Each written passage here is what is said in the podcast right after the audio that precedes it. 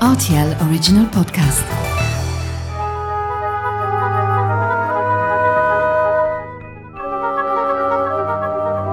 La route des vins du Luxembourg.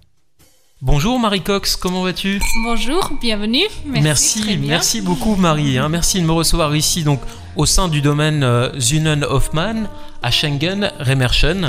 Voilà, c'est ça, exactement. Est-ce que tu peux me parler de l'histoire de ces caves qui remontent maintenant à quelques générations hein, C'est ça? Oui, pour le moment, c'est c'est ma mère et mon oncle euh, qui sont les propriétaires du domaine. Et moi, je suis comme sixième génération maintenant. Nous sommes un domaine viticole euh, biologique euh, depuis 1872. Donc euh, l'année prochaine, en fait, euh, 150 ans déjà. 150 ans. Mhm. Toi, à quel moment est-ce que tu es, alors j'allais dire tombé dans le vin finalement À quand remontent ces premiers souvenirs déjà dans la vigne ou, ou dans la cave pour toi? Ça remonte à, à très loin? Bah oui, assez loin. J'ai même une photo, mais euh, je me rappelle plus, mais une photo de mon baptême où j'ai reçu euh, une cuillère, une petite cuillère de champagne de mon de mon grand-père. Ça c'était le début euh, d'être vigneronne.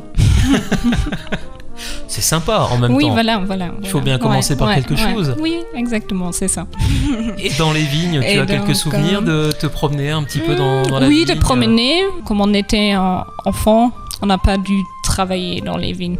Et je pense que c'était quand même un avantage parce qu'on n'a pas encore euh, d'idée combien de travail il y a derrière euh, ce travail. Tu as commencé peut-être à donner des, des coups de main au cours des vendanges euh, ou pas? Oui, si, si lors des vendanges, on a, on a aidé quand même, mais c'est venu un peu plus tard. Le moment où prendre euh, la décision, ok, quoi faire après, après l'école.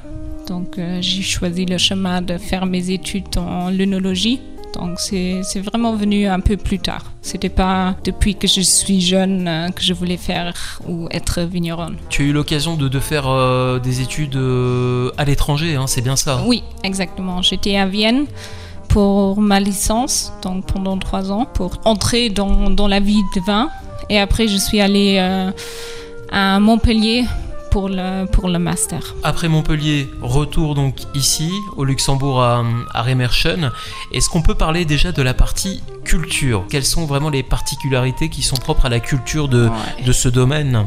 En 2001, euh, nous sommes devenus le premier domaine viticole ici à, à Luxembourg euh, à cultiver ces vignes en, en viticulture biologique. Donc euh, ça c'est un aspect super important pour nous.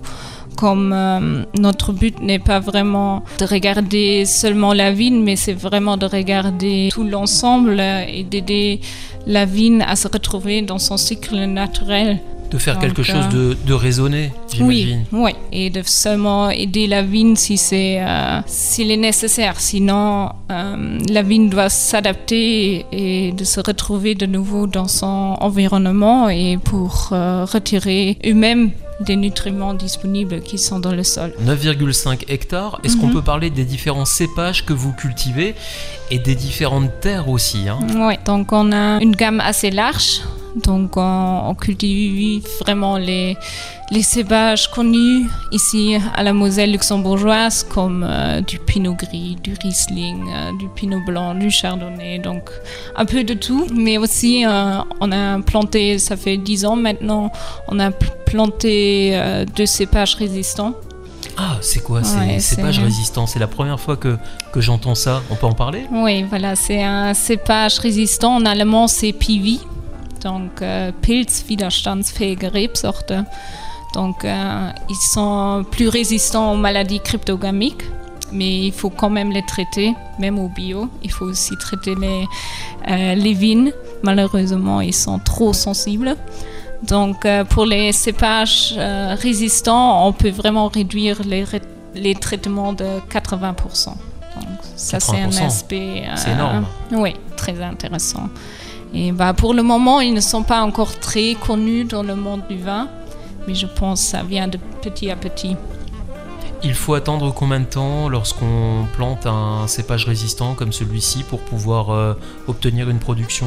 Par général, comme avec les autres, après trois ans, on peut déjà euh, vendanger les premières grappes, mais ça reste quand même avec des, des rendements très bas et ils n'ont pas encore la concentration comme les racines sont encore euh, très hauts et euh, il faut qu'ils développent leurs racines de plus en plus plus bas.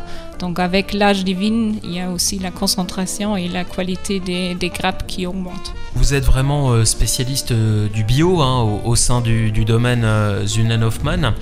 Euh, J'imagine que parfois c'est c'est compliqué. Est-ce qu'on peut parler euh, par exemple de, de l'année dernière où euh, on n'a pas eu non plus tellement d'ensoleillement On peut en dire un peu plus?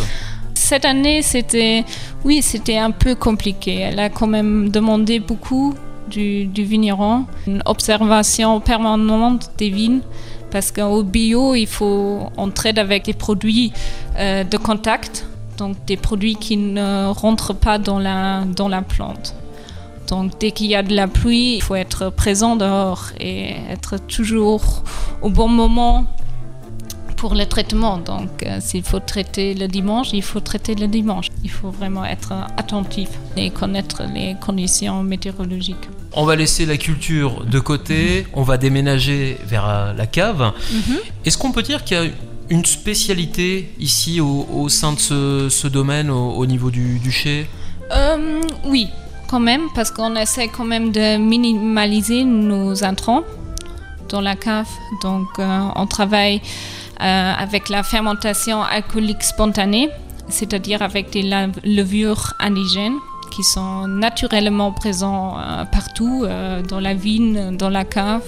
Donc, euh, ça, c'est un, aspect très important parce que cette méthode comporte aussi un, suivi permanent des cuves pour agir en cas de déviation. Donc, il faut être très propre et les cuves doivent être bien remplies pour qu'il n'y ait pas de déviation.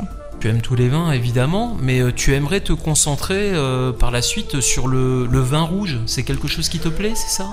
Oui, je trouve on a, on peut quand même développer de plus en plus, euh, comme par exemple le pinot noir et le pinotin, qui est aussi un cépage résistant qu'on peut développer de plus en plus ici à la Moselle luxembourgeoise. Et le pinot noir, c'était toujours, on a, on a toujours fait, mais c'était quand même un produit un peu à côté. Et c'est là que je veux m'investir de plus en plus. C'est plutôt un cépage frais qui ne doit pas être euh, couvré par, par le bois, par exemple. Bien sûr, il faut le mettre dans des barriques, mais plutôt dans des barriques un peu moins toastées, juste là pour donner un peu plus de complexité au vin, mais pas pour le cacher. C'est un vin qui est souvent vinifié en rouge, mais aussi pourquoi pas en, en rosé.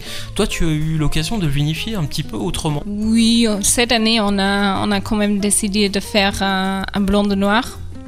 Comme c'était vraiment pas une année optimale pour, pour faire un, un vin rouge, et comme nous, on travaille qu'avec des fermentations spontanées, et là, il y a quand même le risque d'une déviation plus élevée. On, ne voulait pas faire un, un rouge trop technique cette année, donc euh, on a décidé de faire un blanc de noir. Comme souvent dans le cadre euh, de ce podcast, euh, La route des vins du Luxembourg, on est là pour déguster aussi. hein. On est là Mhm, pour passer un bon sûr. moment euh, ensemble. Un Auxerrois. Exactement. L'Auxerrois, c'est un cépage que, que tu affectionnes. hein. Oui, oui, j'aime bien l'Auxerrois parce qu'il est, oui, c'est un cépage souvent sous-estimé parce qu'il n'est pas très massif. C'est plutôt un, un vin sur, sur la finesse et sur l'élégance et non euh, qui explose euh, avec des arômes. Et ça, je trouve très, très intéressant. Donc c'est le Schengen Fels. Exactement, C'est c'est ça ça. Oui, oui. Donc il a une particularité au niveau du sol. Oui, exactement. Donc, euh, en général, on peut dire de, ici de Schengen à Rémisch, c'est plutôt un sol lourd, donc argileux. Et de Rémisch à Grevemara, c'est plutôt du sol calcaire. Donc, euh, mais à Schengen, nous, on a aussi une petite partie euh, qui est calcaire, et ça, c'est notre Schengenfels. Et ça se voit bien dans le vin. Ça, c'est aussi euh, le but, je trouve, du vigneron pour raconter un peu euh, l'histoire des, des grappes dans le vin et aussi de montrer le terroir et la typicité euh, du cépage sur ce terroir et sur ce microclimat. Comment se passe euh, la culture de, cet Auxerrois? C'est un cépage qu'on va récolter plutôt sur le tard ou au contraire sur le tôt pour conserver euh, cette finesse et cette élégance?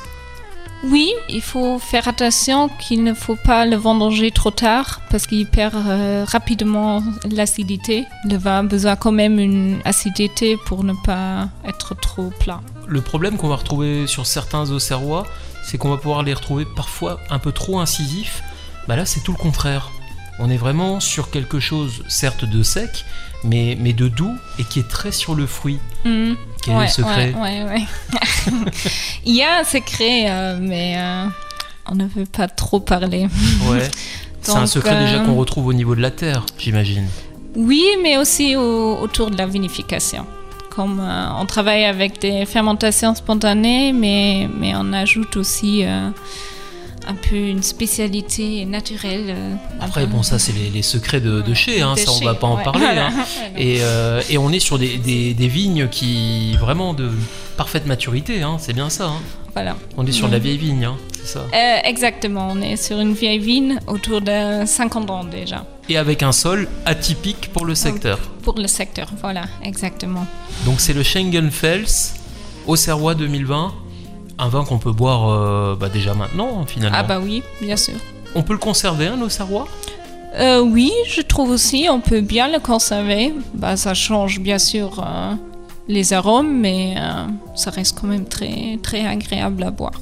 On va parler du Pinot après. C'est un pinot noir plutôt sur la fraîcheur et l'élégance, la rondeur, mais pas trop, trop lourd et trop massif. Très élégant et on a ce goût mais fin de, de cerise qui Mhm. ressort, Ouais. qui est très intéressant. Comment est-ce qu'on fait Alors, on connaît pas la recette par cœur, mais, mais comment on obtient des vins aussi fins? Bah, nous, on essaie aussi avec le pinot noir de ne pas vendanger trop tard. Donc, euh, pour avoir vraiment pas trop, trop de maturité dans le pinot noir. Je trouve après, euh, il devient trop lourd.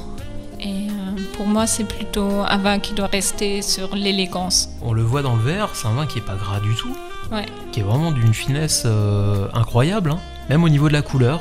hein. on est sur une Ouais. teinte, euh, on va dire, rosée très profonde, très très profonde. Ouais, hein. ouais. C'est l'étape juste avant le, le rouge clair. hein. Ouais, bah c'est c'est en fait typique pour un pinot noir. On peut le déguster avec quoi ce, ce pinot noir euh, d'un point de vue cuisine? Toi, tu, tu, le, tu le vois comment? Tu le préparerais avec quoi par exemple? Là, pour la période de Noël, Ouais. c'est très bien avec de, de volaille. Et en température de dégustation, parce qu'il y a toujours un débat sur le Ouais. pinot noir. hein. C'est un vin rouge, Ouais. donc normalement on, on va dire 16 ou 17 degrés. Moi personnellement, je le trouve bien meilleur autour de 13-14 degrés. T'en penses quoi toi? Moi, je suis euh, aussi plutôt vers 14, 15. Ouais, ouais. Un peu plus fraîche, mais euh, quand même pas trop frais. Euh, entre les deux. Entre les deux Ouais. Bon, en tout cas, on vient de déguster un super euh, pinot noir. On peut rappeler le nom de la bouteille, l'origine Donc, euh, c'est le Pinot Noir 2020 de Vintranche Rommelsbierge. Merci beaucoup, Marie Cox, de, Merci aussi. de m'avoir accueilli ici au sein du domaine euh, Zunenhoffmann à, à Remerschen. On a eu de très belles dégustations, deux excellents vins qu'on va pouvoir boire et à l'apéritif et aussi à l'occasion des, des festivités de, de Voilà, Noël. hein. Pourquoi pas avec une volaille. Et à très bientôt. À très bientôt. Merci, Marie. Au revoir.